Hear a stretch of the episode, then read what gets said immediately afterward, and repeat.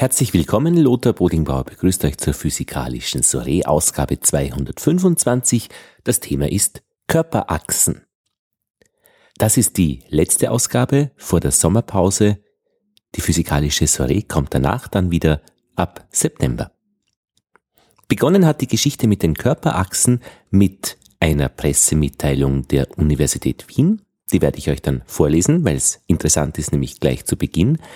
Und dann geht es zum Gespräch mit dem, der die Forschung an diesem Thema Körperachsen gemacht hat, mit Ulrich Technau von der Universität Wien. Er ist Professor am Department für molekulare Evolution und Entwicklung.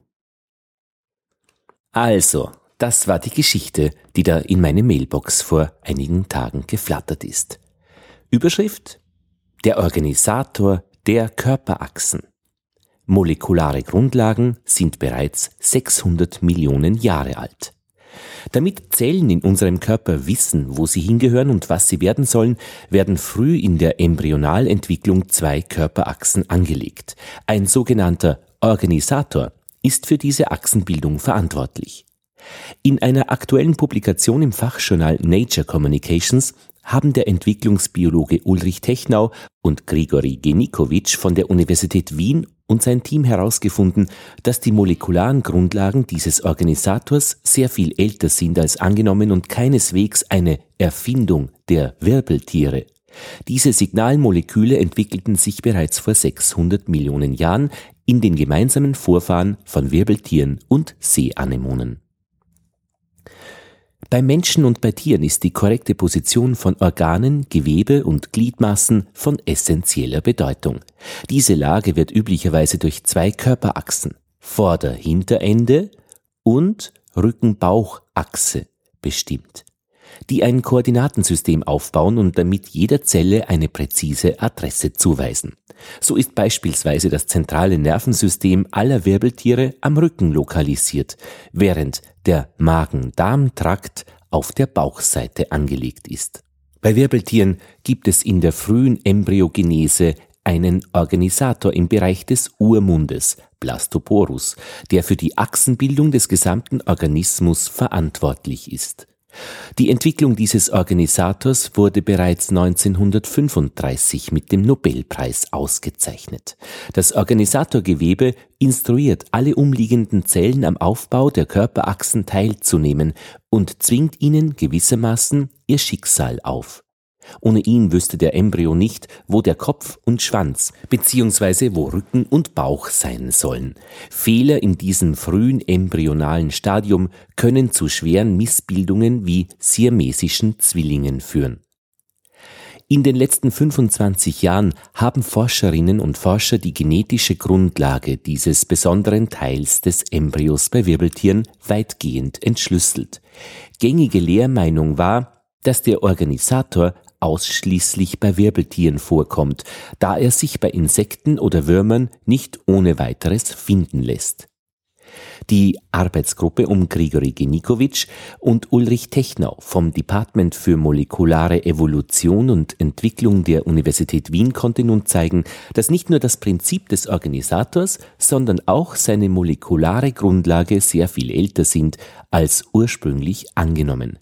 Wir haben durch Transplantationen und molekulare Untersuchungen bei Embryonen der Seeanemone Nematostella vectensis ebenfalls einen Blastoporus-Organisator gefunden, der wie bei Wirbeltieren die gleiche Klasse von Signalmolekülen zur Achsenbildung nutzt, erklärt Ulrich Technau. Wir gehen daher davon aus, dass dieses Grundprinzip der embryonalen Regulation der Körperachsen bereits im gemeinsamen Vorfahren von Wirbeltieren und Seeanemonen vor mehr als 600 Millionen Jahren entstanden ist. Die Publikation ist in Nature Communications erschienen. Einen Link dazu in den Show Notes. So, das war die Geschichte. Ja. Danke, Herr Techner, für die Einladung, dass wir jetzt darüber reden können. Ja, gerne. Das, was wir jetzt gehört haben, war ja eigentlich sehr verständlich, finde ich. Ich hoffe. Ja, also das ist aus meiner Sicht äh, so einfach wie möglich dargestellt, aber doch nicht verkehrt. Also ich hoffe, es ist uns gelungen, ja. Ich habe aber den schweren Verdacht, es ist ein bisschen so wie in der Quantenphysik. Das, was man erzählen kann, ist eigentlich nur der geringste Teil der ganzen Geschichte und das, was eigentlich passiert in dieser Forschung, ist einfach absolut unerzählbar. In der Quantenphysik sind das die ganzen Klammern und mathematischen Beschreibungen und Zustände und Überlagerungen Verschränkungen. Der kleinste Teil ist Geschichte, die man erzählen kann. Bei Ihnen auch so?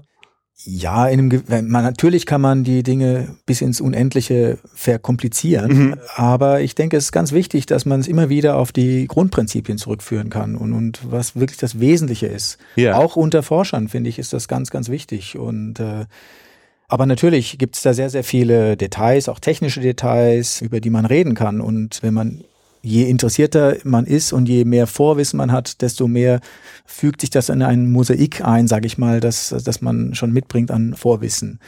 Aber ganz essentiell ist erstmal das, das Grundprinzip und diese Paradigmen, um die es da geht.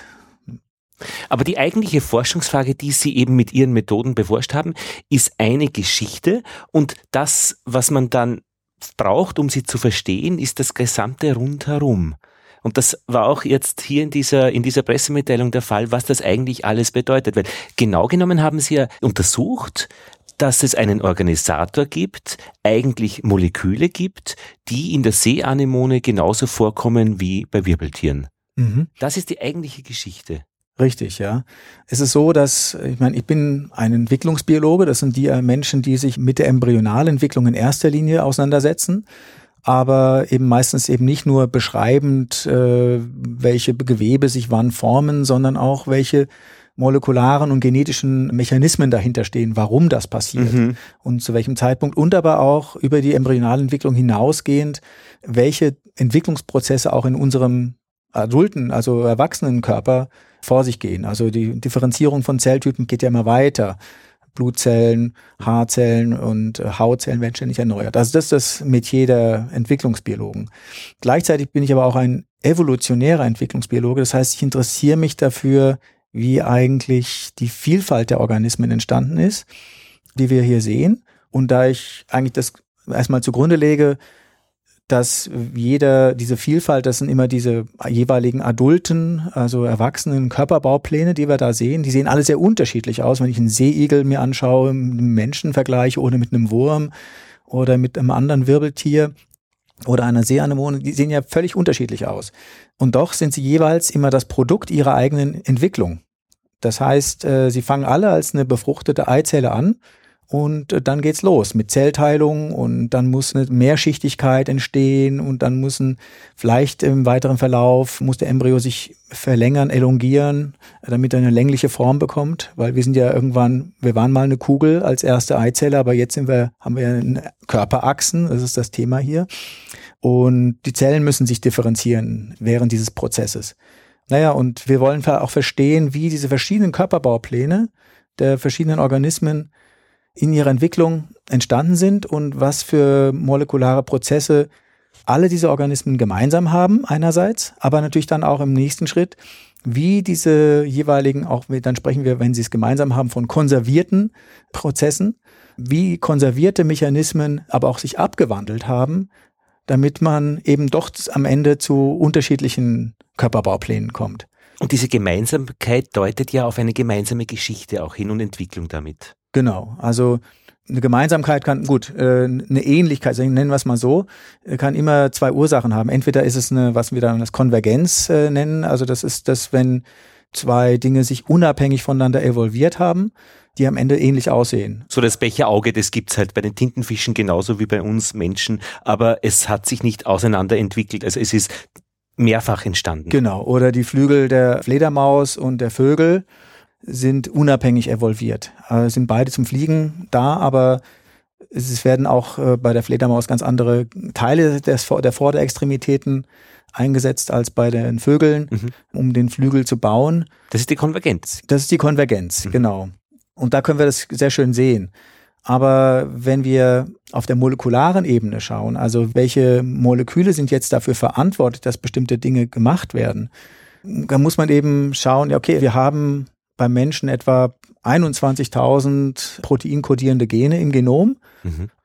Wir haben inzwischen auch die Seeanemone sequenziert und da ergibt sich überraschenderweise eine hohe Komplexität, eine hohe genetische Komplexität. Das war eine, auch damals 2007 ein großer Durchbruch, würde ich mal sagen, weil in unserem Verständnis, weil auch die Seeanemone, obwohl sie so einfach gebaut ist, auf den ersten Blick zumindest, hat auch eine genetische Komplexität, die vergleichbar ist fast mit der des Menschen. Mhm. Also auch im Bereich von 18 bis 20.000 Gene. Ja, und hat eben viele Gene, von denen man lange Zeit dachte, die haben eigentlich nur die Wirbeltiere, weil die hat man bei Fliegen und bei Würmern nicht gefunden.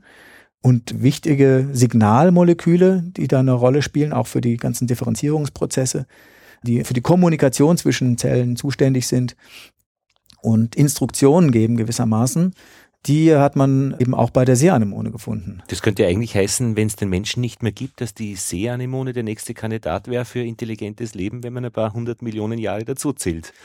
Ja, man weiß natürlich nie, wie sich Evolution weiterentwickeln wird, also bei den einzelnen Organismen und die Seeanemonen sind sicher eine der ersten Organismen, also Tiere gewesen, die hier die Erde bevölkert haben und nach allem, was wir wissen, haben sie sich über hunderte von Millionen Jahren morphologisch nicht so stark verändert. Mhm. Ja. Ähm, deswegen bezweifle ich, dass sie sich zum mal dann plötzlich zum Menschen entwickeln werden. ja, aber Sie arbeiten ja sehr stark dann mit Modellorganismen, ja. um diese ganze ähm, mhm. Sache zu verstehen. Wie war der zweite Ausdruck? Das eine ist Konvergenz und das zweite ist dann Homologie. Homologie, alles, ja. ja. Ja. Das ist also ein gemeinsamer Ursprung ist. Ja, ja.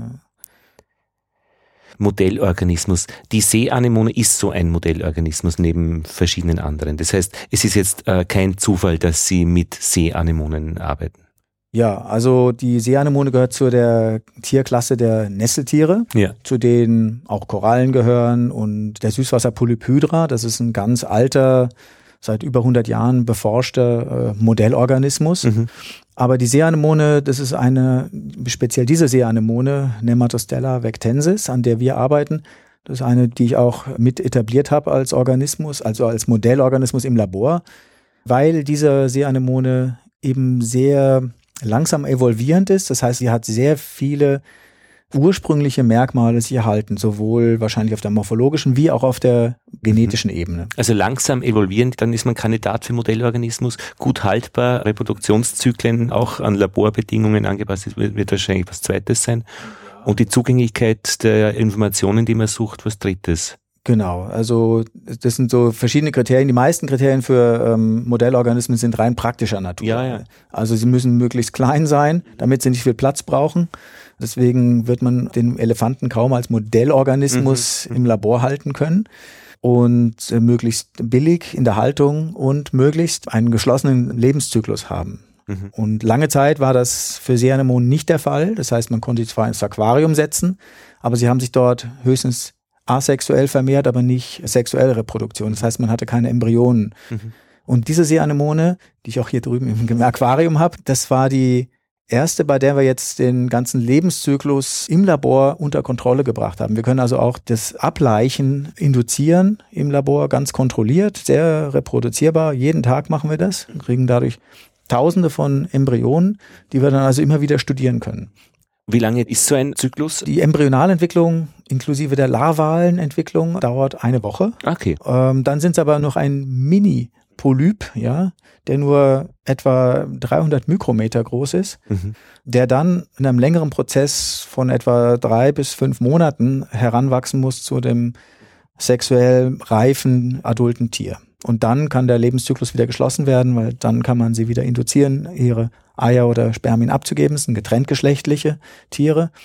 Und da wir das induzieren können, kontrolliert, können wir dann auch genau kontrolliert zur Befruchtung bringen und haben die ganze embryonale Entwicklung dann gewissermaßen unter Kontrolle. Ja. Studenten immer beteiligt. Genau, ja. Deswegen, weil wir eben so viele im Labor bekommen an Embryonen jeden Tag, können eben auch, ich habe eine Arbeitsgruppe mit 20 Personen etwa, jeden Tag jemand dran arbeiten. Also während zum Beispiel die Koralle, die sicher auch sehr, sehr spannend ist. Da gibt's welche in Australien, ja, die Leichen einmal im Jahr an einem bestimmten Tag ab. Der lässt sich zwar einigermaßen gut vorhersagen, hängt mit der Mondphase zusammen. Ist also erst der erste Vollmond entweder im März oder im April. Und dann machen die ein Massenableichen, dass sich das ganze Meer weiß färbt. Das ist zwar schön, dann kriegt man Millionen von Embryonen an dem einen Tag, Aber wenn man diesen Tag verpasst oder also dass Sie sehen, also das kann man nicht, äh, das ist ungeeignet als Modellorganismus. Aber man kann zumindest ein Fest daran feiern. Genau. Ja, um zur Sache zu kommen. Ja. Eine Geschichte gibt's vom britisch-südafrikanischen Entwicklungsbiologen Louis Wolpert, der gesagt hat, es ist nicht die Geburt, die Hochzeit oder der Tod, sondern die Gastrulation, welche in Wirklichkeit der wichtigste Zeitpunkt in deinem Leben ist. Stimmt das wirklich, hat er so gesagt? Oder Ja. wird das nur so mit Einstein und den Bienen irgendwie weitererzählt? Nein, nein, das stimmt. Das steht auch in manchen Lehrbüchern. Ja. Louis Wolpert ist dafür bekannt gewesen, dass er immer sehr prägnante Sätze formuliert hat und wurde dafür sowohl geliebt wie auch äh, attackiert, aber weil er natürlich manchmal ein bisschen vereinfacht, das ist klar. Und ich benutze diesen Spruch auch, wenn ich über Gastrulation in der Vorlesung halte, dann als Einleitung. Einfach um die Bedeutung hervorzuheben. Weil was passiert in der Gastrulation? Da wird der Embryo von einem, sag ich mal, im einfachsten Fall von einem ballförmigen, einzelligen, einschichtigen Organismus, wird er dann mehrschichtig. Morula. Blastula, Gastrula, das haben wir Genau. noch in der Schule gelernt. ja, von unserem tschechischen Biologielehrer, der das Okay. Länge mal Breite uns beigebracht hat und mir war damals nicht klar, warum das so wichtig ist. Mhm. Aber es kommt mir jetzt immer wieder in den Weg und jetzt spüre ich, warum das so wichtig ist. Es ist ja die Geschichte. Also wie kann ich einfach aus einem Ball etwas machen, was innen ein Loch hat, nämlich Mund und äh, das Gegenteil vom Mund? Wie kann ich in irgendeiner Weise das Nervensystem anlegen und warum hat das Nervensystem eigentlich etwas mit der Haut zu tun und nicht mit dem Inneren, mit dem Darm? Also das ist spektakulär. Genau, also das ist wirklich der Moment, in dem genau diese Prozesse, also diese ähm, Organsysteme, nenne ich sie mal, angelegt werden. Das ist ja so unterschiedlich von dem, wie ein Haus gebaut wird. Da bringe ich die Säcke mit Sand und Zeug und Kleber und Fenster, werf das alles auf einen Haufen und dann kommen 20 Arbeiter, die stückeln das zusammen. So baut man ein Haus. Aber ein Haus im Sinne eines Lebewesens entwickelt sich ja aus sich selbst heraus und das ist ja das Spannende daran, dass das eben einerseits die Größe verändert, aber andererseits eben die Differenzierung, dass sich die Gänge entwickeln müssen, eben wie Sie sagen, aus einem Ball heraus, letztlich von einer befruchteten Eizelle. Das ist ein gänzlich anderes Konzept und das würde mich interessieren, ob man eigentlich ein Haus zumindest modellhaft bauen könnte auf diese biologische Art. Hm, da müsste ich mal drüber nachdenken. Also es ist so, dass zumindest der wesentliche Unterschied ist, dass wir im Gegensatz zu den einzelnen ja, Steinen des Hauses, das wir bauen, die Zellen miteinander kommunizieren beim Vielzeller, also bei den Tieren.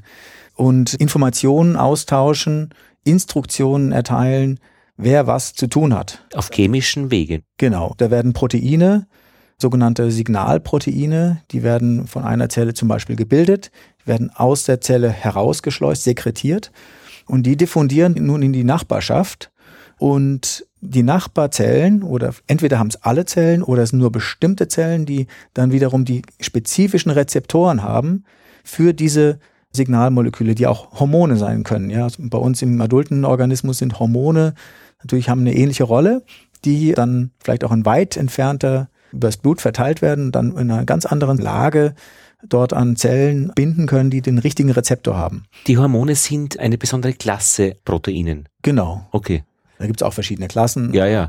Aber im Wesentlichen sind Hormone in der Lage, so als Boten, als Informationsträger zu agieren. Wenn ich ähm, irgendein Wachstumshormon Mhm. habe im Körper, dann die, die empfänglich sind, werden wachsen. Ja.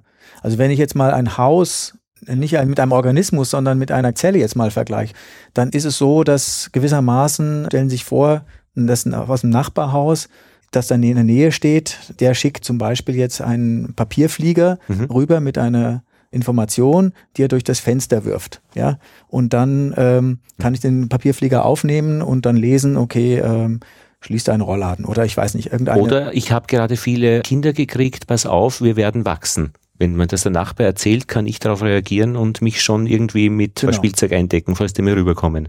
Genau. Das ist ein gutes Beispiel. Es wird sehr viel reguliert, ob eine Zelle sich nun teilen soll Mhm. oder ob sie sich differenzieren soll. Ja? Das heißt, aus einem Zustand, der alles noch ermöglicht, sich zunehmend einengt. Also damit man irgendwann mal eine Nervenzelle ist. Und eine Nervenzelle, wenn die mal eine Nervenzelle ist, kann nicht mehr zurück. Ja? Wird das der Zelle von außen mitgeteilt oder hat es die Zelle in sich, dass sie das weiß, wann das der Fall ist? Beides ist ein bisschen der Fall. Also bestimmte Regionen und deswegen muss man den Embryo früh, ganz früh, so gewissermaßen mal in einem Koordinatensystem untergliedern. Bestimmte Regionen des Embryos sind kompetent, bestimmte Dinge zu machen und andere Regionen eher nicht so. Mhm. Das ist eben auch ein großes Thema der Entwicklungsbiologie, das rauszufinden, mhm. was ist die Kompetenz der mhm. einzelnen Zellen, mhm. auf was können sie reagieren, mhm. äh, können sie auf alle Signale reagieren, ja oder nein, das ist meistens nicht der Fall. Mhm. Ja.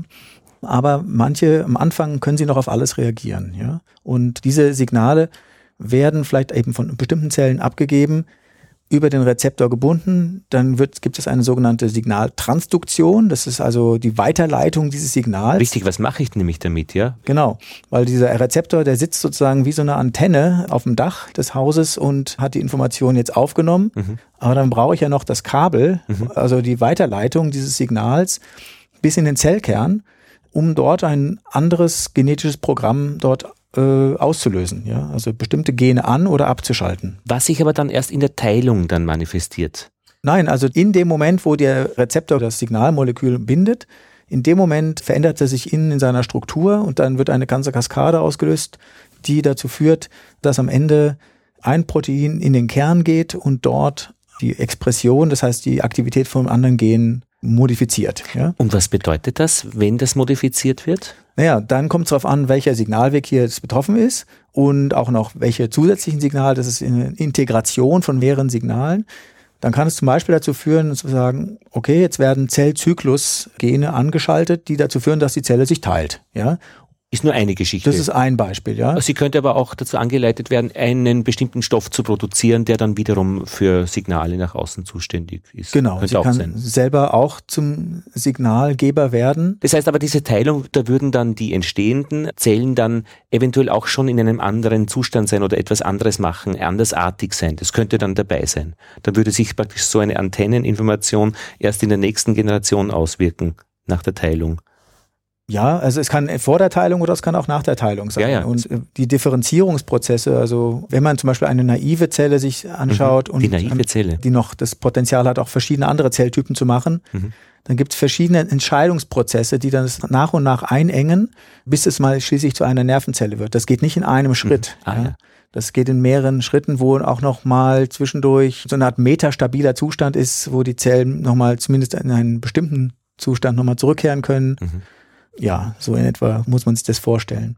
Diese Zellendifferenzierung ist im Grunde auch wie eine Art Stammbaum, kann man sich das vorstellen, ja, der sich mhm. weiter ja, ja, genau. auffächert. Ne? Und Sie haben jetzt in Ihrer Forschung mit den Körperachsen praktisch ja. und der Seeanemone einen bestimmten Signalstoff untersucht und den in äh, praktisch der Seeanemone gefunden und in Wirbeltieren. Genau, also, also eine bestimmte. Einen bestimmten, es gibt insgesamt, ich nenne es immer in Vorlesungen die Big Five, ja, es gibt fünf große Signalwege. Mhm. Davon ist aber einer, den ich jetzt hier mal besonders herausheben will, das ist dieser Wind, WNT geschrieben, Wind-Signalweg. Signalwege ist jetzt praktisch diese Verbindung zwischen Antenne und Zellkern. Genau, ja, der, die Signalproteine, genau. Die, die also innerhalb der Zelle und jetzt nicht von Zellen zu anderen Zellen. Nein, nein, Zellen. das sind die Moleküle, die von einer Zelle äh, abgegeben werden und an den Rezeptor binden. Das sind die Signalmoleküle. Nur die haben immer einen intrazellulären, ja, spezifischen Weg, das Signaltransduktionsweg. Schluck. Ja. Äh, irgendwo ist eine Zelle, die hat ja. ein Signalmolekül, das kommt dann zu einer anderen Zelle und dann gibt es diesen intrazellulären Transduktionsweg praktisch und das Gesamte nennt man einen Signalweg. Genau. Okay. Und Sie haben einen, also Wind den Wind-Signalweg. Einer von fünf, und, ähm, der, den man gut untersucht, gut versteht. Vielleicht ja. gibt es noch weitere, aber das ja, ja. sind die, die wichtigen. Kommen wir vielleicht nachher noch zu einer anderen, äh, einem anderen Big Player. Aber mhm. der Signalweg ist praktisch intrazellulär im, mehr oder weniger mhm. immer gleich. Ja? Mhm. Aber es gibt ähm, ein paar unterschiedliche Rezeptoren und insgesamt zwölf unterschiedliche Subfamilien von verschiedenen Wind-Signalmolekülen, die sich im Laufe der Evolution entwickelt haben. Die ankommen bei der Zelle. Genau, also mhm. die natürlich auch jeder für sich wahrscheinlich eine unterschiedliche Information tragen. Mhm. Und der Mensch hat eben diese Vielfalt von zwölf verschiedenen. Und während zum Beispiel die Fruchtfliege, ein ganz wichtiger genetischer Modellorganismus, nur sechs hat, mhm. oder der Fadenwurm, der auch ein sehr wichtiger Modellorganismus ist, hat sogar nur drei. Ja. Und dann hat man früher immer gedacht, dieser Unterschied in der Komplexität Beim Menschen hat man zwölf, doppelt so viel wie bei der Fliege. Das ist halt, weil wir viel komplexer sind, mehr verschiedene Zelltypen haben und so. Mhm. Ja, und dann hat die Genomforschung gezeigt, die Seeanemone hat auch zwölf. Mhm. Und damit hat man also gesehen, hoppla, also diese Komplexität auf genetischer Ebene, die ist nicht in den Vertebraten entstanden, die ist im gemeinsamen Vorfahren entstanden von Seeanemonen und Menschen vor mhm. etwa 600 Millionen Jahren. Mhm. Und erst in der Linie Richtung Fliegen und Würmern, da gab es wieder eine Vereinfachung. Die ist aber nicht ursprünglich, sondern eher sekundär. Ja? Ah ja. Also das war schon mal so ein erster Hinweis, dass die Seeanemone genetisch sehr komplex ist, auch für was diese wichtigen Entwicklungsgene angeht. Mhm. Und dann haben wir natürlich uns angeschaut, welche Rolle spielen die zum Beispiel bei der Gastrulation und bei der Entstehung der Körperachsen. Mhm. Ja. Da ist es eben so, dass, deswegen will ich nochmal einmal auf die Vertebraten zurückkommen. Mhm. Also die Wirbeltiere? Wirbeltiere, ja, genau. Als Hans Spemann und Hilde Mangold. Hilde Mangold war die Doktorandin von Hans Spemann, einem Professor in Freiburg damals. Die haben an frühen Embryonen, und zwar eben von diesem Gastrula-Stadium, wenn die also anfangen, Zellen nach innen zu stülpen. So wie dieser Fußball, der in die Luft ausgeht und den man dann so eindellt. Genau, damit dann von einer einschichtigen Ball, mhm. das dann nach innen, wenn es nach innen gestülpt ist, dann letztlich zweischichtig oder dreischichtig wird. Mhm. Dreischichtig, die ist dann, die dritte Schicht wäre dann zwischen den beiden Schichten. Genau. Also wir haben letztlich die innere, mal vereinfacht gesagt, ist das Darmsystem ja. mit ein paar Anhangsorganen. Entoderm. Entoderm, genau. Außen haben wir das Ektoderm, das bei uns zur Haut wird, aber auch zum Nervensystem. Ja, genau. Und dazwischen haben wir ja auch noch einiges, nämlich bei uns also viele Muskeln und Knochen. Und die entstehen aus dem dritten Keimblatt, also die nennt man immer Keimblätter, weil die ganz früh angelegt werden. Und dieses dritte Keimblatt heißt Mesoderm. Aus diesen drei Keimblättern, Entoderm, Mesoderm, Ektoderm, entstehen letztlich alle Organsysteme. Mhm. Und was die dann festgestellt haben, ist bei dem Einstülpungsprozess diese Kante, diese, die dann also entsteht, dadurch, dass da was eingestülpt wird, mhm. das nennt man den Blastoporus, also die Urmundlippe, würde man es vielleicht auf Deutsch übersetzen. Und da haben die dann von der dorsalen Seite, also was später auf der Rückenseite enden wird, mhm. die zukünftige dorsale Seite, da haben die ein Stück von diesem Blastoporus herausgenommen und auf die ventrale Seite eines anderen Embryos hineintransplantiert. Das ist jetzt die zweite Achse nämlich praktisch. Das eine ist, dass es einen Mund gibt. Das trennt ja schon die Seite, wo der Mund ist, von der anderen Seite, wo keiner ist. Und jetzt am Rande dieses Mundes, bei dieser Lippe, brauchen wir dann eine für den Rücken und eine für vorne. Ja, also bei den Wirbeltieren haben wir ja die zwei Achsen, eben Vorderachse und dann die Rücken-Bauchachse die aber am Anfang gemeinsam anfangen, aber sich dann gewissermaßen orthogonal aufstellen. Sie ja, und ja. da sind wir jetzt an einer Schlüsselstelle. Sie zeigen zwei Finger, die dann senkrecht stehen. Mhm. Wie kann ich mit einem zweidimensionalen Koordinatensystem einen dreidimensionalen Organismus beschreiben? Mir fehlt da eine Achse.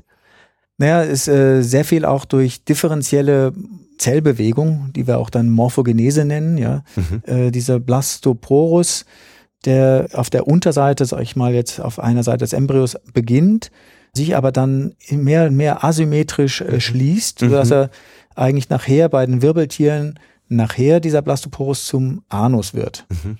Der Mund wiederum, der da, dieses nach innen gestülpte macht den Darm, der bricht vorne an einer anderen Stelle durch und dadurch entsteht der Mund sekundär. Und also das ist dann definiert die anterior-posterior Achse, ne? Mund versus Anus. Mhm. Gleichzeitig, weil es aber eine unterschiedliche Zellbewegung gibt, auf der einen Seite stärker als auf der anderen, entsteht auch eine dorsoventrale Achse. Rückenbauch. Dorsoventral heißt Rückenbauch.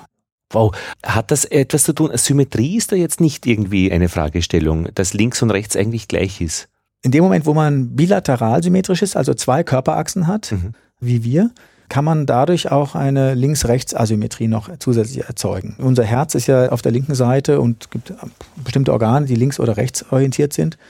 Auch das wird durch Signalmoleküle geregelt und bestimmt. Und es gibt ja auch Mutanten, auch bei Menschen, mhm. bei denen, wenn es eben nicht so gut mhm. funktioniert in der Embryonalentwicklung, mhm. dann haben die den sogenannten entweder in Situs inversus, da ist das Herz nämlich auf der rechten Seite. Mhm. Also alle sind spiegelverkehrt, alle mhm. Organe. Es gibt auch eine randomisierte, also eine zufällige Verteilung. Die ist aber sehr gefährlich. Ja? Also wenn alles verkehrt rum ist, ist es nicht so schlimm. Mhm. Rechtes Herz äh, mhm. und so weiter. Aber wenn es randomisiert ist, mhm. dann funktioniert das nicht mehr gut mit, ja, ja. den Organen, wie die miteinander interagieren können, also mit den Blutgefäßen und die haben dann wirkliche große gesundheitliche Probleme. Okay. Ähm. Wenn ich jetzt zu diesen Signalmolekülen nochmal komme, ja, weil also der hat das also transplantiert. Dann hat er Genau. gesehen, dass äh, nur ein kleines Stückchen Gewebe Mhm. dort das Auswachsen einer gesamten zweiten Körperachse induziert. Mhm. Dann entsteht wie ein siamesischer Zwilling eben. Sie sagen, wie ein siamesischer Zwilling, das ist ein siamesischer Ja. Zwilling. Das ist halt jetzt experimentell. Ach so, okay. worden, ja? ja? ja, verstehe. Aber in der Seeanemone jetzt. Oder in einem. Genau, oder auch damals im Frosch oder im Lurch, ja. Die haben dann einen zweiten Kopf, ein zweites Nervensystem. Also das fusioniert dann zwar hinten, im Hinterteil ist, ist es eins, aber im Vorderteil haben sie praktisch zwei Köpfe. Aber das Wichtige war, dass dieses Gewebe, was sie transplantiert haben, war nicht alleine jetzt das Gewebe, das die ganze Körperachse gemacht hat, sondern das hat nur die umliegenden Zellen instruiert. Mhm. Und man, deswegen ist der Begriff Organisator entstanden Ja. daran teilzunehmen. Es hat Verstehe. sozusagen wie ein Chef jetzt hier bei diesen paar Zellen waren in der Lage, die anderen Zellen, die normalerweise was anderes gemacht hätten, Mhm. wenn alles normal gelaufen wäre. Die hat die sozusagen gezwungen, jetzt an dieser Ausbildung an der zweiten Körperachse mit allem, was dort damit zusammenhängt, Nervensystem und so weiter, teilzunehmen. Und das ist das sogenannte Organisatorprinzip, was ein ganz wichtiges Konzept in der Entwicklungsbiologie ist. Ja. Dafür hat es einen Nobelpreis gegeben, um Genau. das zu verstehen. Und jetzt in Ihrem Fall die Signalwege ist war Ihr Genau, also danach hat man dann versucht, das raufzukriegen, was ist denn eigentlich die molekulare Grundlage, was ist das Spezielle an diesen Zellen, warum können die das? Ne? Und in jahrzehntelanger Arbeit äh, haben andere Forscher dann rausgefunden, ganz früh wird eben an dieser Stelle, wird dieser Signalweg aktiviert. Das heißt, dort ist ein Signalzentrum, sage ich mal, das diese Wind, äh, bestimmte Windsignalmoleküle produziert und in einem Gradienten in die Umgebung ablässt. Und dieser Gradient enthält praktisch eine Information entlang seiner Konzentration. Das heißt, äh, ich produziere lokal bestimmte Signalmoleküle, diese Windmoleküle zum Beispiel, die dann über die Zellen hinweg diffundieren und natürlich nah an der Quelle ist die Konzentration sehr hoch. Äh, Je weiter man wegkommt, desto niedriger wird die Konzentration. Und diese Konzentrationsunterschiede, die können gewissermaßen von den Zellen gemessen werden Mhm. über diesen Signaltransduktionsweg, weil mehr oder weniger an den Rezeptoren binden. Und dann gibt's auch eine unterschiedliche Antwort darauf. Ja? Also das heißt, die, die nah an der Quelle sind, die Zellen reagieren anders, auch qualitativ anders, als die Zellen, die weiter weg sind. Versteht man, warum die das machen? Weil- Ja, im Detail ist es immer noch nicht hundertprozentig verstanden, wie diese Übersetzung funktioniert, ja, von der Konzentrationsunterschieden auf ein anderes genetisches Programm. Da gibt es Ansätze, ja, dass der Gradient übersetzt sich tatsächlich in einen Gradient auch innerhalb der Zellkerne. Mhm. Aber warum jetzt mehr von den Zellkernen dann ein qualitativ anderes Programm starten, ist nicht im Detail noch hundertprozentig verstanden. Das sind Kofaktoren, spielen eine Rolle und Sättigung von Bindestellen und so weiter. Chemie und letztlich Physik. Genau, das ist dann auf dieser Ebene. Ja, und dann haben wir ähm, das erste, was wir gemacht haben, also das, gut, dann hat man lange Zeit gedacht, dieses Prinzip des Organisators ist toll, aber kennen wir nur bei Wirbeltieren eigentlich. Mhm. Und wir haben halt einfach mal bei unserer Seeanemone, die auch so eine Gastrulation zeigt, mit einer Einstülpung, die werden nicht dreischichtig, sondern nur zweischichtig, die äh, haben kein Mesoderm. Das ist eine andere interessante Geschichte, aber dann haben wir einfach mal von verschiedenen Regionen des Embryos kleine Zellgruppen genommen und die eben auch immer an die aborale, das heißt also an der dem Blastoporus entgegengesetzten äh, Stelle transplantiert. Und siehe da, nur eine ganz bestimmte, es nur die Zellen aus dieser Blastoporus-Lippe waren in der Lage, eine zweite Körperachse zu induzieren. Das war der erste Hinweis, dass also die Qualität eines Organisators, das existiert auch in den Seeanemonen. Mhm. Nun galt es aber noch zu klären, ist das eben eine konvergente Evolution? Ja, ist das zufällig nur eine ähnliche Ja. Eigenschaft der Zellen, aber beruht auf völlig anderen Prinzipien? Mhm. Oder haben wir es hier mit einer homologen Situation zu tun? Das heißt, also es geht auf einen gemeinsamen Ursprung zurück. Mhm.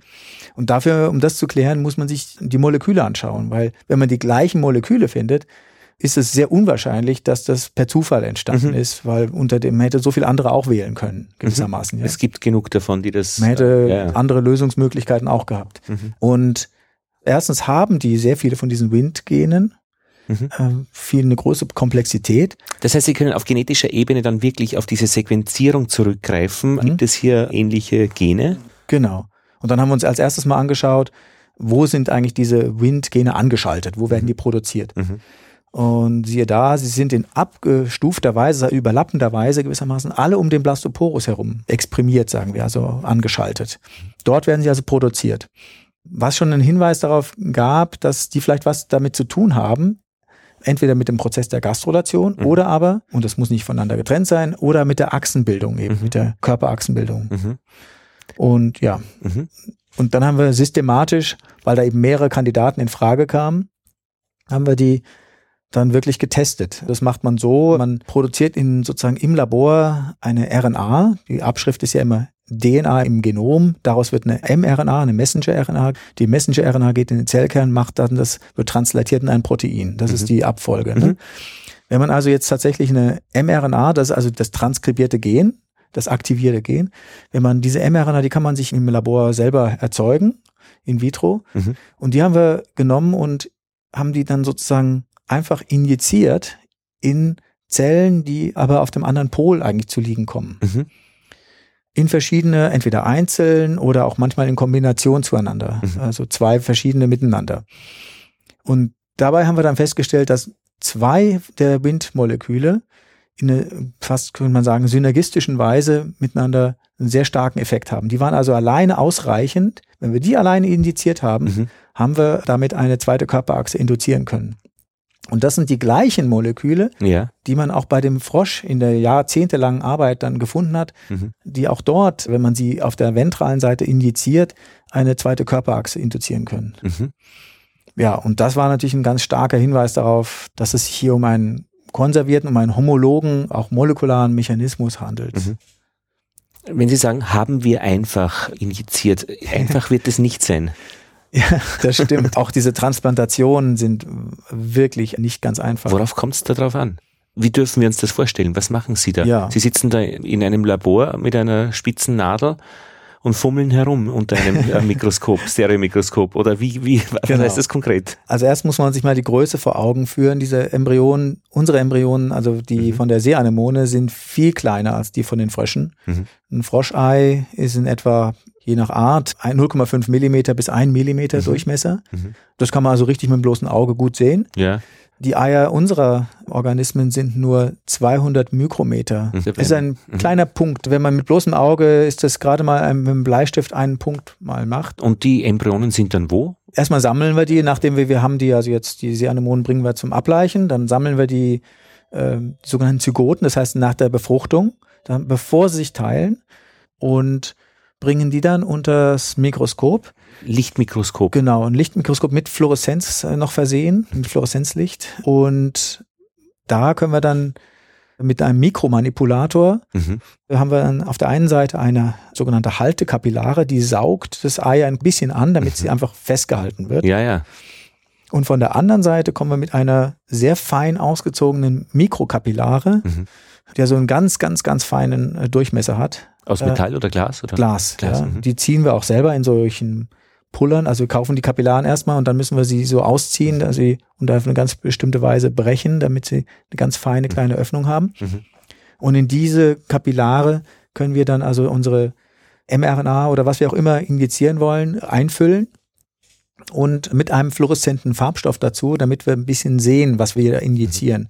Und das Ganze in einem Wassertropfen oder wie ist das? Ach so, ja, natürlich. Die sind ja wasserlebende Tiere mhm. und das heißt, das ist eine kleine Petrischale. Mhm. Das ist auch ein inverses Mikroskop, das heißt die Objektive von unten, Aha. weil wir eben eine Wasserschale dort haben. Mhm. Und schauen wir uns die Embryonen gewissermaßen von mhm, unten mhm. an und können dann von oben auch mit den Kapillaren kommen, damit es sich nicht ins ah, ja. Gehege kommt. Und die RNA wird dann injiziert in mhm. die Zelle und in den Zellkern direkt? Nein, in, der in die Zelle. Nein, einfach in das Zytoplasma, also das heißt in das, äh, ja, in den.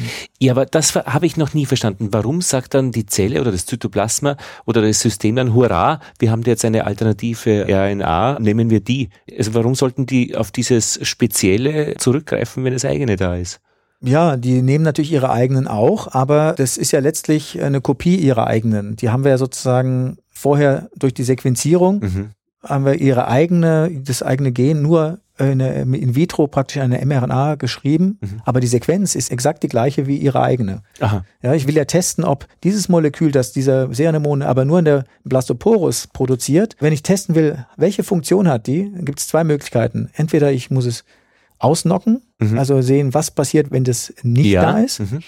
Das haben wir natürlich auch gemacht. Mhm.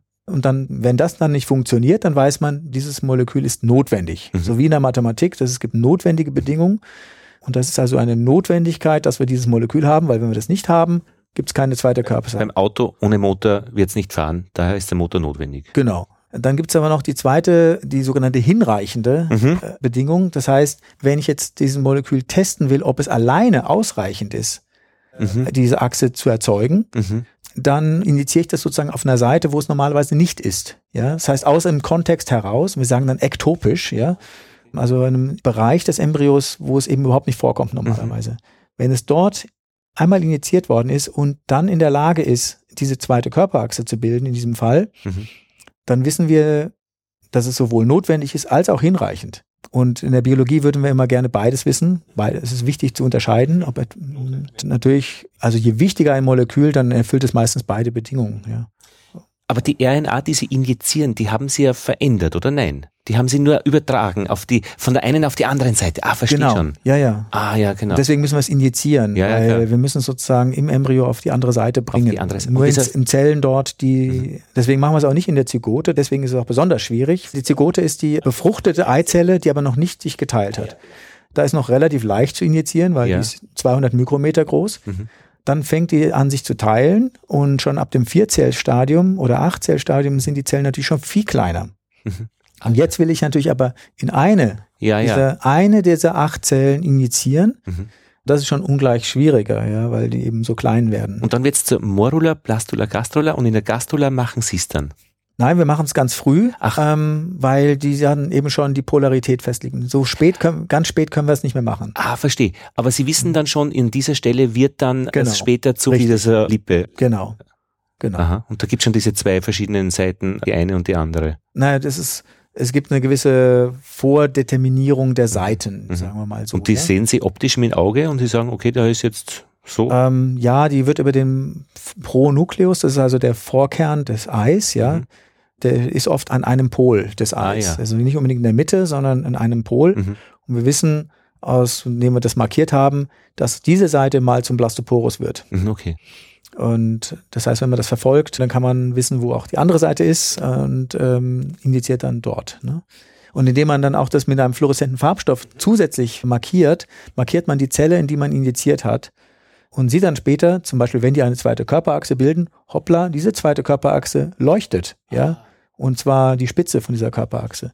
Und das ist dann der Beweis, diese Zelle, die normalerweise keine zweite Körperachse gemacht hätte, nur weil dieses eine Molekül drin ist, hat alle anderen Zellen drumherum instruiert, also als Organisator instruiert, hier an dieser Bildung der Körperachse teilzunehmen. Die Fluoreszenz ist eigentlich für uns nur ein Hilfswerk. Wissenschaftler sind immer sehr kritisch. Ich könnte ja sagen, ja, da ist eine zweite Körperachse entstanden, aber die ist nicht aus der Zelle entstanden, sondern die ist aus einem ganz anderen Teil des Embryos entstanden. Ich beweise dadurch, dass es wirklich aus dieser Zelle hervorgegangen ist und weil in diesen zwei Körperachsen eben noch fluoreszierendes Material genau. drin ist. Ach ja. Das ist eine generelle Markierung der Zelle, wo das mal passiert ist. Ne? Mhm. Also Wind, Übertragungswege, mhm. Transplantation, die diese Wege verwendet, auf die andere Seite und ich kann damit praktisch das verdoppeln, zwei Achsen zeugen und dasselbe findet man bei den Wirbeltieren, aber auch in der Seeanemone und es geht auf eine Homologie zurück, weil es eben aus einem gemeinsamen Vorfahren entstanden ist. Das habe ich jetzt ein bisschen wild wahrscheinlich formuliert, aber das ist so mein Gerüst, wo ich es ungefähr jetzt festklebe. Genau, also wir können sagen, die Moleküle mhm. sind homologe Moleküle. Das heißt, da können wir über Sequenzvergleiche sagen, das sind eigentlich die gleichen Molekülklassen, ja, Subfamilien. Mhm. mhm. Und sie haben die gleiche Funktion in diesem Prozess, mhm. in der Seeanemone wie in den Wirbeltieren. Und deswegen gehen wir davon aus, dass dieses Grundprinzip sowohl auf molekularer wie auf Gewebeebene Ebene ein Prinzip ist, das vor 600 Millionen Jahren wahrscheinlich schon entstanden ist. Mhm. Muss so sein. Das mhm. ist die Schlussfolgerung daraus. Ne? Und dann haben wir uns angeschaut, ja, warum, wie ist das denn jetzt bei den Insekten? Das war mir eine Literaturrecherche dann, weil es ja eben immer hieß, äh, die Wirbeltiere haben das nicht. Wenn man aber in der Literatur genau schaut, und auch gerade die älteren Arbeiten, die oft so in Vergessenheit geraten, ja, so aus den 30er Jahren, auch aus der Zeit, in der Hans Spemann gearbeitet, mhm. mehr so embryologisch Transplantation, wo man noch nicht molekular gearbeitet hat. Dann sieht man da äh, Publikationen an Spinnenembryonen, an, an, an solchen verschiedenen Organismen. Ja, da gibt's Hinweise dafür, wenn man einen bestimmten Teil des Embryos transplantiert, dass man eine zweite Körperachse auch dort erzeugen kann. Also wir glauben, dass es nur etwas verborgener ist, dass sich lohnt wahrscheinlich auch für andere Forscher nach hier mal genauer nachzuschauen, dass dieses Prinzip nämlich eigentlich gar nicht völlig weg ist, sondern vielleicht äh, so ein bisschen modifiziert wurde in einzelnen Tierarten. Mhm. Ähm, dass man findet, wenn man auf die molekulare Ebene geht, nämlich. Genau. Die Sie beschrieben haben, dass man eben RNA praktisch äh, injiziert. Ja. Ist das die Transplantation? eigentlich, dass Sie RNA von der einen Seite auf die andere übertragen oder nehmen Sie da eine ganze Zelle und biegen die woanders hin? Transplantation ist immer, da geht es um Zellen oder Gewebeteile. Dann habe ich etwas noch nicht verstanden. Wenn Sie dann praktisch diese RNA injizieren in die eine Zelle, nehmen Sie dann diese Zelle und geben Sie dann auf, nein, plötzlich, das entwickelt sich ja dann auf die Oh Gott, also da fällt mir noch, noch mal, eine Stelle. Ja, ja also nochmal, dieses Ausgangsexperiment war ja das mit der Transplantation. So wie bei Hans Spemann, das haben ja. wir wiederholt. Und bei den Insekten auch, äh, wie Sie beschrieben genau. haben. Genau. Also wenn man dann einen Teil dieser Urmundlippe oder des entsprechenden Gewebes bei einem anderen Organismus nimmt und auf eine andere Seite transplantiert, und das war hier die erste Autorin, das ist eine, übrigens eine russische Gastwissenschaftlerin, mit der wir schon seit Jahren kooperieren und die extrem gut ist in diesen Dingen, weil stellen Sie sich vor, Sie haben eben ein 30 Mikrometer Millimeter großes Zellfragment. Das sind also 0,03 Millimeter groß und die macht das freihand, nicht mit Mikromanipulator, sondern und die ist in der Lage, das wirklich an eine ganz präzise Stelle einzusetzen. Ja. Auch wieder in dieser nicht Gastrula-Stadium, sondern in dieser früheren. Also ja, in einem Blastula, Gastrula, im Übergang, damit sie weiß, wo der andere Pol ist. Molekular gehen Sie früher rein. Weil wir da früher injizieren müssen, ja. Wir legen die Moleküle sozusagen dort ab, gewissermaßen. Die bleiben aber dann aktiv. Ne? Und dann haben wir halt, weil natürlich in diesen Zellen, da wissen wir, okay, aus Expressionsstudien, da sind diese Windmoleküle drin, okay, aber auch noch viele andere natürlich. Mhm. Und dann geht es in die molekulare Analyse, wo wir dann testen wollen, welche Moleküle sind wirklich verantwortlich für diese Eigenschaft und testen dann halt systematisch bestimmte Moleküle und das ist das, was ich beschrieben habe. Dann muss man eben die mRNA machen und mhm. auf der anderen Seite injizieren oder auch diese Gene ganz spezifisch ausnocken. Mhm in ihrer Funktion stilllegen gewissermaßen. Und all diese Aspekte haben da uns zu dem Bild geführt, ja, es sind diese bestimmte Windmoleküle, die diesen Job machen. Ja. Mhm. Und die Interpretation daraus, dass es eben äh, eine gemeinsame mhm. Vergangenheit gibt. Mhm. Haben diese äh, Moleküle alle Namen, wenn Sie mit denen arbeiten? Oder haben die Nummern oder? Die Wind-Moleküle werden dann in verschiedene Subfamilien aufgeteilt, die halt Wind 1, 2, 3, Aha. 4 und so weiter. Aber nicht mehr chemische Namen, wo irgendwie die Chemie dann noch. Nein, nein. Also und viele Gene haben sogar ganz lustige Namen. Ja, man hat den Genen oder auch den Molekülen dann äh, mhm. aufgrund ihrer Funktion zum Teil. Äh, lustige Namen gegeben. Ja. Cheap Date, glaube ich, bei der Fruchtfliege, wenn die alkoholisiert ist, dann macht sie mit jeder Sex zum Beispiel. ja, oder genau. kennend Barbie, wo und solche Geschichten, ja, da gibt's große. Genau, es gab mal einen Mutanten-Screen, das heißt, da hat man ganz viele Mutanten gesammelt. Mhm. Dafür gab es auch einen Nobelpreis von Christiane Nüsslein-Vollhardt und mhm. Erik Wieschaus die haben je nachdem, wie der Embryo dann aussah, haben sie sich einen Namen einfallen lassen, mhm. an was sie, das war so assoziativ, ja. Mhm. Deswegen heißen heute noch die Gene dann Krüppel oder Knirps mhm. und mhm. Nudel, Spätzle. Also weil sie Deutsche war, gibt es auch viele deutsche Namen. Und die werden in der internationalen Community, werden die immer weiter noch so mhm. genannt. Dann weiß jeder, das ist das und das Gen. Mhm. Und so ähnlich ist das auch mit den Windgenen mal entstanden. Herr Techner, wie geht bei Ihnen die Geschichte weiter? Was machen Sie jetzt? Vielleicht äh, ja. kann man dazu noch sagen, es gibt sogar auch einen Zusammenhang mit der zweiten Körperachse. Die erste ist Kopf und Schwanz. Die wird im Wesentlichen durch einen Gradienten von Windsignalmolekülen praktisch spezifiziert. Alles klar. Ja? Mhm. Mhm. Aber wir haben ja noch diese zweite Körperachse, die dorsoventrale, also Rücken, Bauch. Mhm. Und die wird auch das weiß man auch schon länger, durch bei Insekten und bei Wirbeltieren durch eine andere Klasse von Signalmolekülen die BMP-Signalmoleküle und deren Antagonisten, also Gegenspieler, mhm. wird auch ein Gradient aufgebaut, eben genau in, in dieser Achse. Ja? Mhm. Und der legt zum Beispiel eben fest, dieser Gradient, dass wir ein Nervensystem auf der Rückenseite ja. haben. Und in Fliegen ist der Gradient genau umgekehrt. Und, und genau umgekehrt ist deswegen auch die Situation so, dass die Fliegen ihr Nervensystem auf der ventralen, auf der Bauchseite haben. Mhm. Also da ist äh, sozusagen die Interpretation des Gradienten ist gleich geblieben. Mhm. Dort, wo der Gradient, die Konzentration ganz gering ist von dem BMP, wird ein Nervensystem gemacht. Ja, ja. Dort, wo es hoch ist, wird es unterdrückt, das Nervensystem. Und die haben den Gradienten anders. Die haben den Gradienten andersrum. Der, da geht man davon aus, dass es in der Evolution mal eine Inversion gab, aber das molekulare System ist gleich geblieben. Mhm. Nun ist es interessant, äh, hm. dass bei den Wirbeltieren dieses zweite System, das BMP-Signalsystem, auch von den Windgenen angeschaltet im Blastoporus. Das ist also ein Teil des Organisators, mhm. dass er dort eben an einem Teil des Blastoporus-Rings, nämlich nur auf der dorsalen Seite, mhm. dieses System startet gewissermaßen. Mhm. Und wir haben natürlich auch nach dieser zweiten Achse gesucht bei den Seeanemonen, die auf den ersten Blick ja, rund sind. Rund, ja, mhm. radiärsymmetrisch aussehen. Also die mhm. haben so einen Ring, so einen Schlauch ist das ja im Grunde und einen mhm. Ring von Tentakeln. Mhm.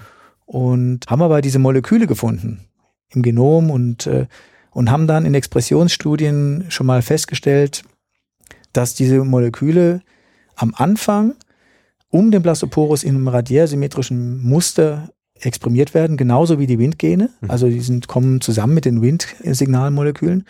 Aber dann kommt es zu einem Symmetriebruch mhm. und dann schwappen die auf eine Seite. Mhm. Warum?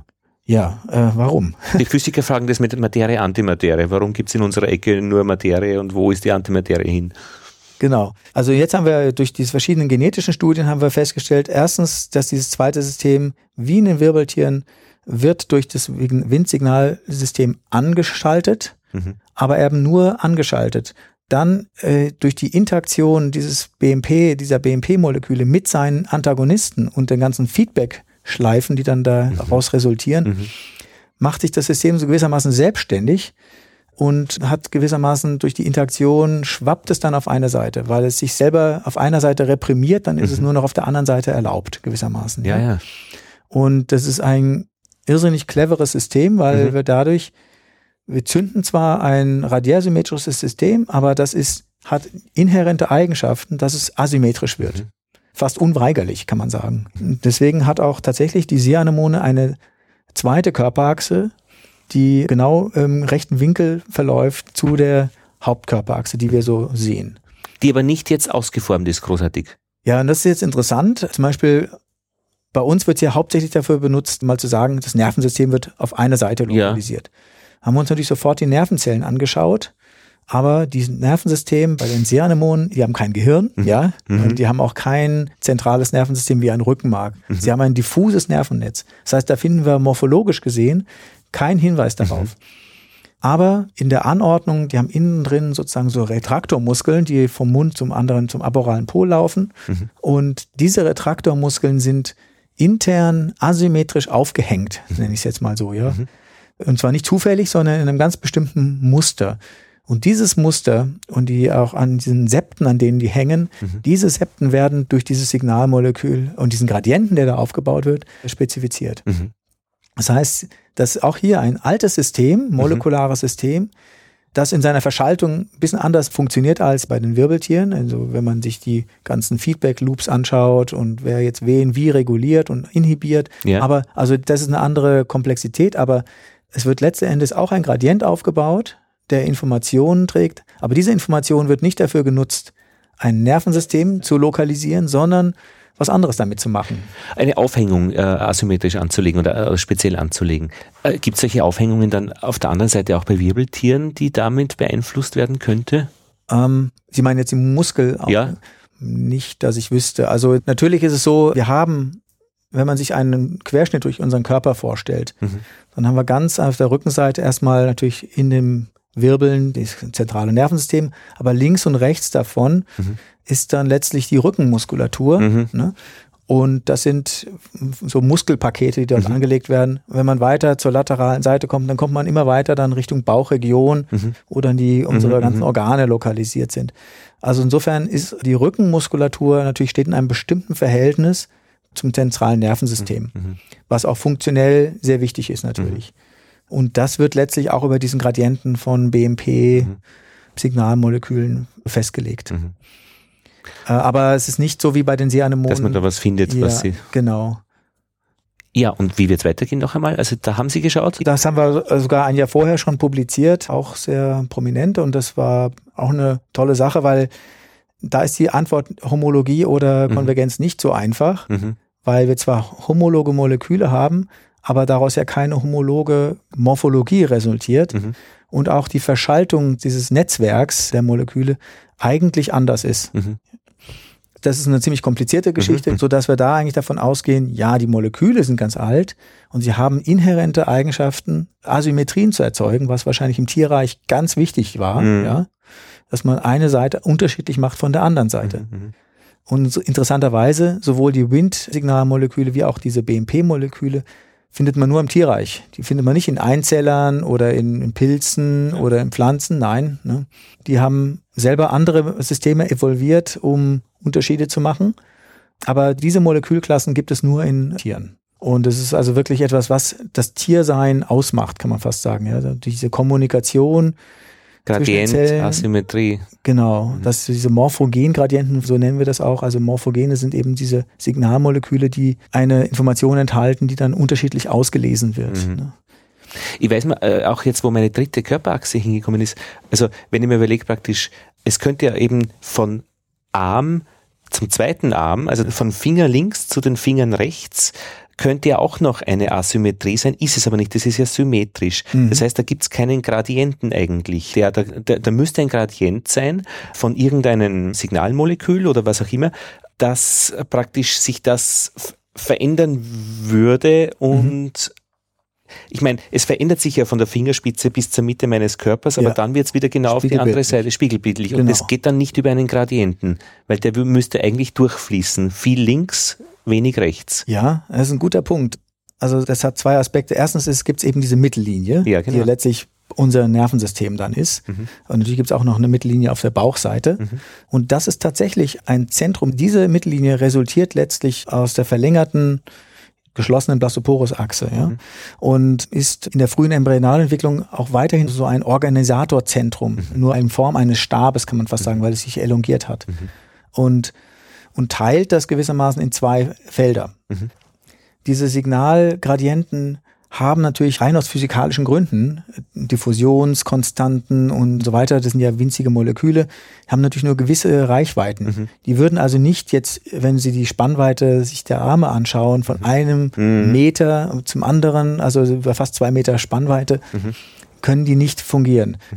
Deswegen ist es so wichtig, dass ein früher Embryo, wenn er noch ganz klein ist, und das alles noch in den Reichweiten dieser Signalmoleküle ist, da wird ganz früh eben schon diese Sache, wird alles ganz früh festgelegt. Was ist hier links und rechts, was ist oben und mhm. unten. Damit die unabhängig arbeiten können. Dann wird es dann, genau, und dann gibt es lokale äh, äh, Geschichten noch, aber letztlich dann ist schon mal festgelegt, wo oben und unten ist und die Zellen machen das dann auch nicht anders. Ne? Und, und machen das auch noch nur bis zu dieser bestimmten Größe. Also die rechte Hand ist ja jetzt nicht größer als die linke. Und das ist auch noch nicht hundertprozentig verstanden, weil letztlich entwickeln sie sich ja dann irgendwo parallel, aber unabhängig voneinander. Mhm. Und es ist eigentlich ein Wunder, dass da äh, nicht durch kleine mhm. Fehler, Varianzen, dann doch irgendwie die eine Hand größer ist als die andere. Und diese Rechts-Links-Geschichte mit dem Gehirn und Rechtshänder, Linkshänder, das ist eh, eh so eine leichte Stelle, wo, wo eigentlich ein bisschen was bevorzugt ist. Ja, unser Gehirn hat natürlich, ich bin jetzt kein Vertebraten Neurobiologe, aber natürlich weiß man, dass die linke und rechte Gehirnhälfte unterschiedlich äh, Funktionen haben. Aber das müsste ja auch nicht sein, finde ich. Das finde ich so ein Evolutionsextra. Aber da ist einiges drinnen. Also warum? Ja. Das ist ja schon, schon. Wie das entstanden ist, ist eine gute Frage. Aber da sehen wir, dass selbst in einem Organ, was eigentlich symmetrisch aussieht, verborgene Asymmetrien äh, drin sind. Ich habe mal gehört von Evolutionsbiologen, nicht alles, was es gibt, macht Sinn. Jetzt müsste das nicht unbedingt sinnvoll sein. Naja, was damit gemeint ist mit diesem Spruch, ist etwas anderes eher. Es gibt so Beispiele, wo man sich sagt, also wenn das ein Ingenieur designt hätte, hätte man den sofort gefeuert, mhm. ja, weil das äh, mechanisch keinen Sinn macht. Mhm. Das ist so zu machbar. Mhm. Also es gibt bestimmte Wege, die Urogenitalsystem, mhm. da gibt es eine Verbindung, die hochgeht und dann umschlingt sie etwas und kommt wieder runter. Ah. Und dann fragt man sich, warum haben sie nicht gleich das äh, quer rüber gebaut? Mhm. Das hängt eben, aber das hängt mit der Historie zusammen. Ah, verstehe. Ja? Ja. Diese schlechten Konstruktionen sind mhm. eigentlich fast, kann man sagen, eines der schönsten Beweise dafür, dass Evolution mhm. stattfindet und stattgefunden hat. Ja, und gegen ah, ja. solche Konzepte des Intelligent Design mhm. oder solche Dinge, weil ein Designer hätte es nicht so gemacht. Ja. Noch einen Evolutionsspruch kenne ich. Die Evolution räumt hinter sich nicht auf. Ja, wir schleppen in gewisser Weise ja unser evolutionäres Erbe immer mit uns mit. Mhm. Ja. Und das kann man auch nicht gezielt loswerden. Mhm. Ja. Weder gewollt noch ungewollt. Mhm. Äh, das unterliegt eben den gleichen Prozessen der Evolution mhm. wie alles andere auch. Ich finde diese Geschichte mit dem Haus, wie würde ein Haus, also bei uns jetzt in der Gegend Krankenhaus Nord, da wird einmal irgendwelche Löcher in den Boden gegraben, dann irgendwelche Stäbe und dann kommen so Geschosse. Wie würde man ein Haus bauen, wenn man das so baut, eben wie die Zellentwicklung oder die Entwicklung von Organismen ist? Wie Sie das gesagt haben, der Gradient eben, da steht dann irgendwo in einem Geschoss ein Organisator und schreit Küche, Küche, Küche, ja, und dann bauen alle, die es irgendwie noch hören, in der Gegend irgendwelche Küchen und halt 100 Meter weiter weg, die Baustelle ist sehr groß, wird er nicht gehört, die bauen dann keine Küchen. Und das ist die Chance für einen anderen Organisator oder eben für die Leute, dass sie das tun, was sie glauben, dass zu tun ist. Also irgendwie so eine Simulation am Computer praktisch wäre schon interessant zu programmieren, ein Haus, das sich baut auf entwicklungsbiologischer Hintergrund. Das muss ja auch am Anfang andere Signalwege sein wie am Schluss. Die mhm. Leitungen müssen auch irgendwie gelegt werden, was Akashas ist, sage ich mal, als ja. Wiener, ja. Also Leitungen legen, das muss man lange vorher sich überlegen, wo die sein sollen. Ja. Äh, das ja, ist also schon sehr spannend. Der große Unterschied eben zu dem Haus ist, wie Sie schon sagen, eigentlich braucht beim Haus äh, ja jemanden, der von vorne bis hinten alles durchgeplant hat. Mhm, genau. Der Organismus es gibt zwar eine Art Vorschrift, eine genetische Vorschrift, ja, aber das hat unglaublich viel an Selbstorganisationspotenzial, ja, äh, dass man eben durch diese Experimente auch sichtbar machen kann. Mhm. Äh, ich habe das nicht erwähnt, aber wir können sogar diese Embryonen in Einzelzellen zerlegen und dann wieder, nachdem wir sie völlig durcheinander gemischt haben, wieder in Klumpen zusammenmischen und aus diesem Klumpen, die organisieren sich sozusagen neu durch Selbstorganisation, die sprechen miteinander, wer ist jetzt hier der neue Organisator und die werden dann dort ein neues Signalzentrum aufbauen und am Ende einen normalen Embryo erzeugen. Also bis zu welchem Stadium geht das? das acht Zellen oder? Ja, sogar bei uns bis, also bei der Seeanemone, ich sag mal bei uns, bei, bei der Seeanemone durchaus bis zur Gastrola ohne mhm. Probleme. Die haben ein unglaubliches Regenerationsvermögen mhm. und das drückt sich eben auf dieser Selbstorganisationsebene auch aus, ja. Und das ist der Unterschied zu dem Haus. Architekten und mhm. Haus, mhm. dass hier, ja, man muss nur sagen, okay, es muss vielleicht einen Organisator geben oder ein paar Prinzipien, die auch durch Selbstorganisation entstehen können. Mhm. Und dann wird eben meinetwegen, wenn es die Küche ist, um auf das Bild zurückzukommen, dann braucht es vielleicht nicht nebenan noch eine Küche, sondern die Küche braucht eine Zulieferung mhm. oder braucht einen Kälteraum, ja. Also daneben ist so dann bestimmt die Küche, dass daneben ein Kälteraum gemacht wird und mhm. daneben ein Lager und so weiter. Also in einer gewissen Abfolge unterschiedliche Funktionen eben mhm. dann in einer sinnvollen Weise entstehen. Mit Energieversorgung. Mit Energieversorgung. Und äh, Abwasserentsorgung und solche genau. Dinge. Allem Komplexen, was dazukommt, ja. Ich glaube, dass die Evolution kein Rad entworfen hat, weil das Rad braucht ja immer Leitungen eigentlich, die Abnutzung äh, zu kompensieren. Also wenn die Ingenieure ein Rad machen, da haben sie ein Kugellager und die schmeißen es alle paar Jahre weg und müssen ein neues. Mhm. Und das muss ja eigentlich versorgt werden, wenn man es in einem Lebewesen hat, also so ein drehendes Ding und da würden sich ja die Adern verwurzeln. Das stimmt, weil es keine Achse gibt. Genau, keine, also ich glaube, das Rad haben wir nicht in aus der Biologie wüsste ich jetzt auch nicht, ja. Wir haben viele Sachen, aber das nicht. Hm. Herr Dechner, warum machen Sie das? Was fasziniert Sie an der Geschichte? Was treibt Sie an? Naja, äh, so ich glaube, wie jeden Wissenschaftler ist es dieses Gefühl, ich will hier was rausfinden, mhm. was noch nie jemand gesehen hat. Also äh, ich war auch mal in der Schulklasse, die haben mich das auch gefragt. Äh, und, und da habe ich auch gesagt, ich meine, vielleicht wäre ich vor 100 Jahren irgendwie ein Entdecker geworden, der mhm. den Nil zu seinem Oberlauf hochgeht, weil man nicht weiß, ja, ja, äh, ja. Terra incognita, so gewissermaßen. Mhm. Also auf den Spuren, also das ist einfach ein tolles Gefühl, wenn man etwas rausfinden will, was noch keiner weiß auf mhm. der Welt. Ja, aber in diesem Gebiet, ich meine, es gibt Leute, die fliegen äh, in den Weltraum oder es gibt äh, Geisteswissenschaftler. Warum ich da hingekommen bin. Ja, ja. Und, ja, Gut, dass ich habe mich immer schon für Tiere interessiert, schon von klein auf, aber habe da innerhalb des Studiums verschiedene Wege genommen. Ich habe mit Verhaltensforschung angefangen mhm. und bin dann bei eine Weile bei Spinnen und Insekten gelandet, so auf einer mehr faunistisch-ökologischen Ebene. Mhm. Und erst relativ spät im Studium habe ich dann die Entwicklungsbiologie entdeckt und es hat mich dann so fasziniert ähm, und eben auch gerade diese Nesseltiere, mit ihrer Plastizität, ihrem Regenerationsvermögen und es, mhm. ja, es fasziniert mich einfach bis heute. Ja. Und es ist jetzt nicht praktisch Zahlencodes, die ihre Ergebnisse sind, sondern das sind wirklich ganze Sätze eigentlich. Ja, natürlich. Es also ist keine mathematische Geschichte, kein statistisches Ergebnis bei Ihnen, sondern wirklich ein Zusammenhang, den Sie herstellen.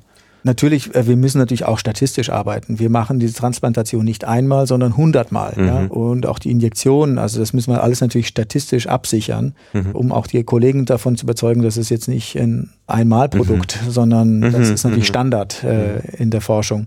Aber es ist richtig, wir können dann, wenn wir sicher sind, das ist so, dann können wir auch ein Bild zeigen, mhm. dass das repräsentativ zeigt. Ja? Mhm. Ich kann ja nicht 100 Mal 100 Bilder von den gleichen zeigen. Also mhm. zeige ich eins, was das äh, schön repräsentiert. Mhm. Insofern können wir auch sehr viel mit Bildern arbeiten, um, um das zu kommunizieren. Mhm. Mir ist noch eins eingefallen, die Pflanzen arbeiten ja mit der Schwerkraft und Auxin, glaube ich, das ist so ein Wachstumshormon, also mhm. der weiß dann einfach, wo unten und oben ist. Das haben ja die Lebewesen eigentlich nicht so, die stehen auch zwischendurch einmal im Kopf und entwickeln sich trotzdem noch irgendwie weiter. Ja, aber ähm, zum Beispiel beim Ei, also bei der, beim Hühnerei, also es gibt durchaus auch Tiere, die die Schwerkraft nutzen, um zum Beispiel die erste Körperachse mal zu definieren, eine Polarität mhm. zu erzeugen. Und wenn man das Ei dauernd dreht, dann wird es dann wird's nicht gut. Ja, aber das, Sie wissen vielleicht, dass das, auch wenn man es rotiert, äh, der Embryo bleibt immer oben. Ach, also wenn man, durch die Schwerkraft, verstehe schon. Ja, genau. Ah ja. Und, äh, und dann ist es ja der Embryo, der sich, also gut, die meisten Eier, die wir essen, sind ja Gott sei Dank nicht befruchtet, mhm. aber wenn sie befruchtet sind, dann schwimmt gewissermaßen dieser Embryo wie eine Scheibe bei den Vögeln auf diesem riesigen Dotter. Mhm. Das ist letztlich das Ei besteht ja eigentlich nur aus Dotter mhm. erstmal, mhm. der dann nach und nach aufgezehrt wird von dem wachsenden Embryo. Aber weil es so groß ist, dieser Dotter, ist eben die eigentlichen embryonalen Zellen sind eigentlich nur schwimmen wie eine Scheibe obendrauf. Und die müssen aber wissen, wo in dieser Scheibe was fast zweidimensional ist, wo ist jetzt hier oben und unten und vorne und hinten. Und ah, dafür nutzen sie auch im ersten Schritt, also als Kickoff, könnte man sagen, äh, die, die Schwerkraft mhm. durchaus. Ja. Gibt es ja noch so Haare-Schnüre, diese weißen Schnüre, die da irgendwie drin sind? Ja, ja, genau. Herr Techner, es ist 12.29 Uhr. Sie haben gesagt, um 12.30 Uhr äh, sollten Sie ans Weggehen denken. Ja, glaub, wir belassen es an dieser Stelle. Ja. Ich bedanke mich so sehr für dieses Gespräch. Danke für Ihr Interesse. Ja. ja, weil es hat nämlich so viel Licht gebracht in dieses Gebiet der Evolution über Signalverarbeitung, über Modellorganismen, über eine Arbeitsweise, die schon anders ist als das, was, was wir so machen. Mhm. Und wir können es jetzt ein bisschen einfach weitergeben als Podcast. Das finde ich sehr schön. Dankeschön. Dankeschön auch.